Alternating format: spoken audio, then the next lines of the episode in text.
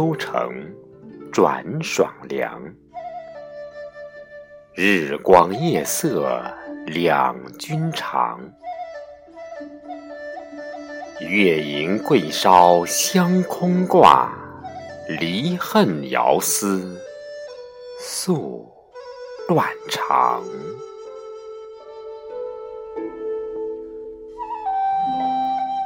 伴随左河水先生这首七言诗，我们迎来了二十四节气中的第十六个节气——秋分。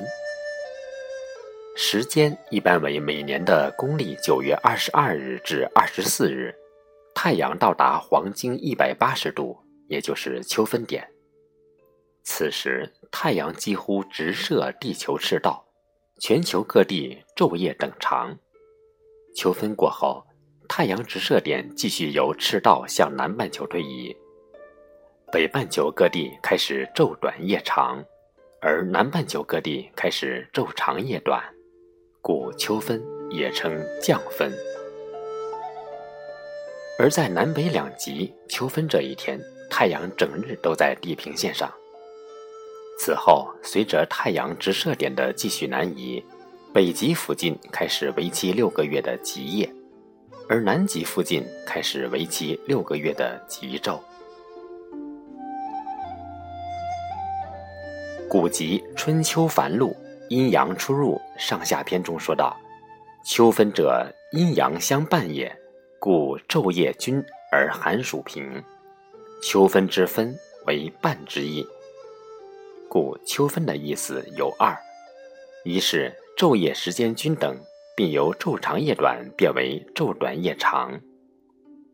二是气候由热转凉，按我国古代以立春、立夏、立秋、立冬为四季开始的季节划分法，秋分日居秋季九十天之中，平分了秋季。我国古代将秋分分为三候：一候雷时收声。古人认为雷是因为阳气盛而发生，秋分后阴气开始旺盛，所以不再打雷了。二后蛰虫披户，披字是细土的意思，就是说由于天气变冷，蛰居的小虫开始藏入穴中，并且用细土将洞口封起来，以防寒气侵入。三后水始涸。此时降雨量开始减少，由于天气干燥，水汽蒸发快，所以湖泊与河流中的水量变少，一些沼泽以及水洼处便处于干涸之中。由于秋季具有降温快的特点，使得秋收、秋耕、秋种的三秋大忙显得格外紧张。秋分棉花吐絮，烟叶也由绿变黄。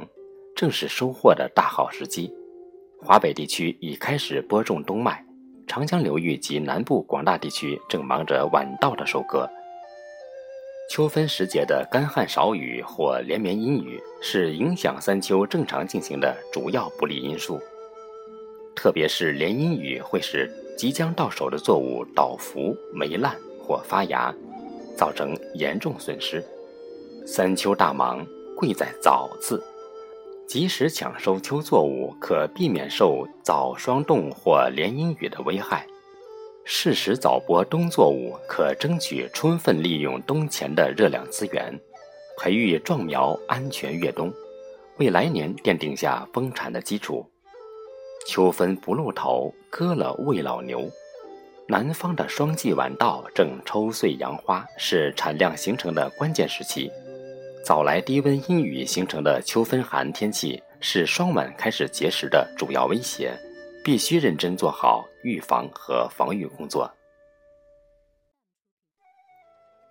秋分是踏秋的正式开始，我国民间有不少习俗，例如秋祭月。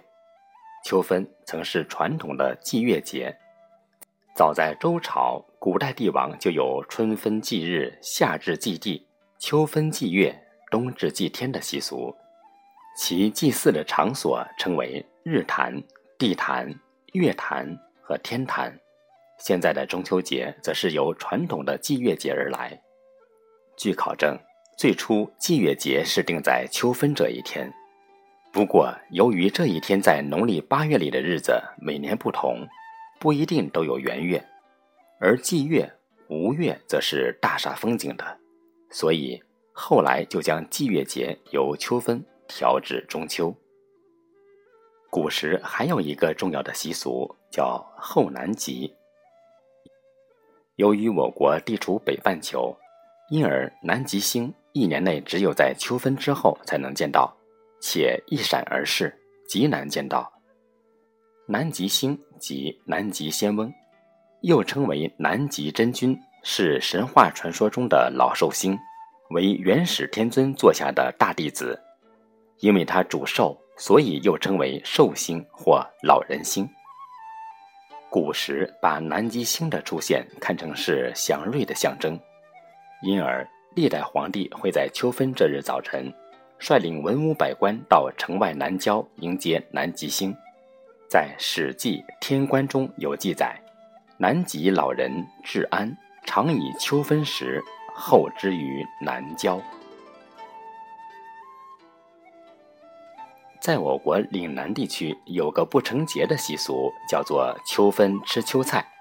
秋菜是一种野苋菜，逢秋分那天，全村人都去采摘秋菜。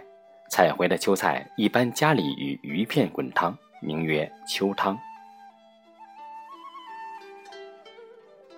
旧时秋分一到，便出现挨家送秋牛图的，其图是把二开红纸或黄纸印上全年农历节气，还要印上农夫耕牛的图样，名曰秋牛图。送图者都是些民间善言唱者。主要说些秋耕和吉祥不为农时的话，每到一家便是即景生情，见啥说啥，说的主人乐而给钱为止。言辞虽随口而出，却句句有韵动听，俗称说秋。说秋人便叫秋官。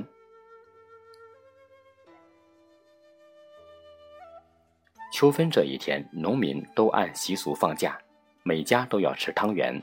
而且还要把不用包心的汤圆十多个或二三十个煮好，用细竹叉牵着置于室外田边地坎儿，名曰“粘雀子嘴”，免得麻雀来了破坏庄稼。此外，秋分时节，民间还有树蛋及放风筝等习俗。秋分节气已经真正进入了秋季，作为昼夜时间相等的节气。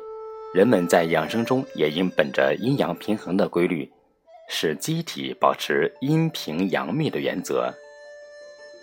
按照《素问·至真要大论》所说：“仅察阴阳之所在，以平为期。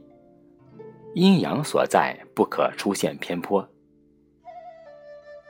要想保持机体的阴阳平衡，首先要防止外界邪气的侵袭。秋季天气干燥。”主要外邪为燥邪，秋分之前有暑热的余气，故多见于温燥。秋分之后，阵阵秋风袭来，使气温逐渐下降，寒冷渐重，所以多出现凉燥。同时，秋燥温与凉的变化，还与每个人的体质和机体反应有关。要防止凉燥，就得坚持锻炼身体，增强体质。提高抗病能力。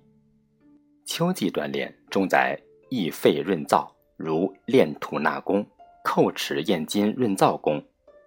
饮食调养方面，应多喝水，吃清润温润的食物，如芝麻、核桃、糯米、蜂蜜、乳品和梨等，可以起到滋阴润肺、养阴生津的作用。秋季菊香蟹肥，正是人们品尝螃蟹的最好时光。但是，螃蟹是大寒之物，也不宜多吃。秋季，自然界的阳气由疏泄趋复向收敛闭藏，起居作息要相应调整。《素问·四气调神大论》曰：“秋三月，早卧早起，与鸡俱兴。”早卧以顺应阴经的收藏，以养收气；早起以顺应阳气的舒长，使肺气得到舒展。祖国医学认为，人体的生理活动要适应自然界阴阳的变化，因此秋季要特别重视保养内守之阴气，凡起居、饮食、精神。运动等方面调摄皆不能离开养收这一原则。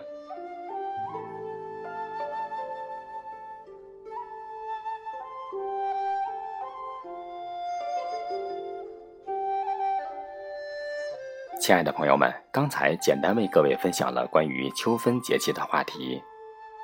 按照本栏目的惯例，在结束之前会为各位分享一首节气相关的诗词。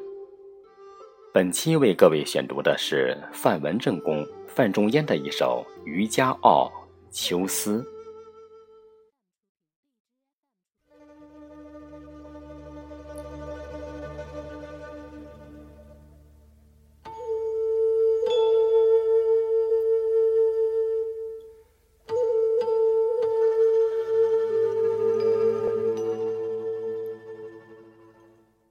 塞下秋来风景异，衡阳雁去无留意。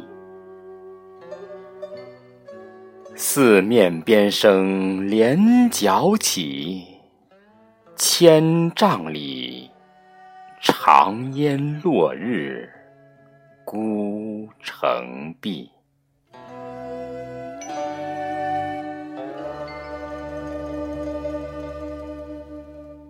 浊酒一杯家万里，燕然未勒归无计。羌管悠悠霜满地，人不寐，将军薄发征夫泪。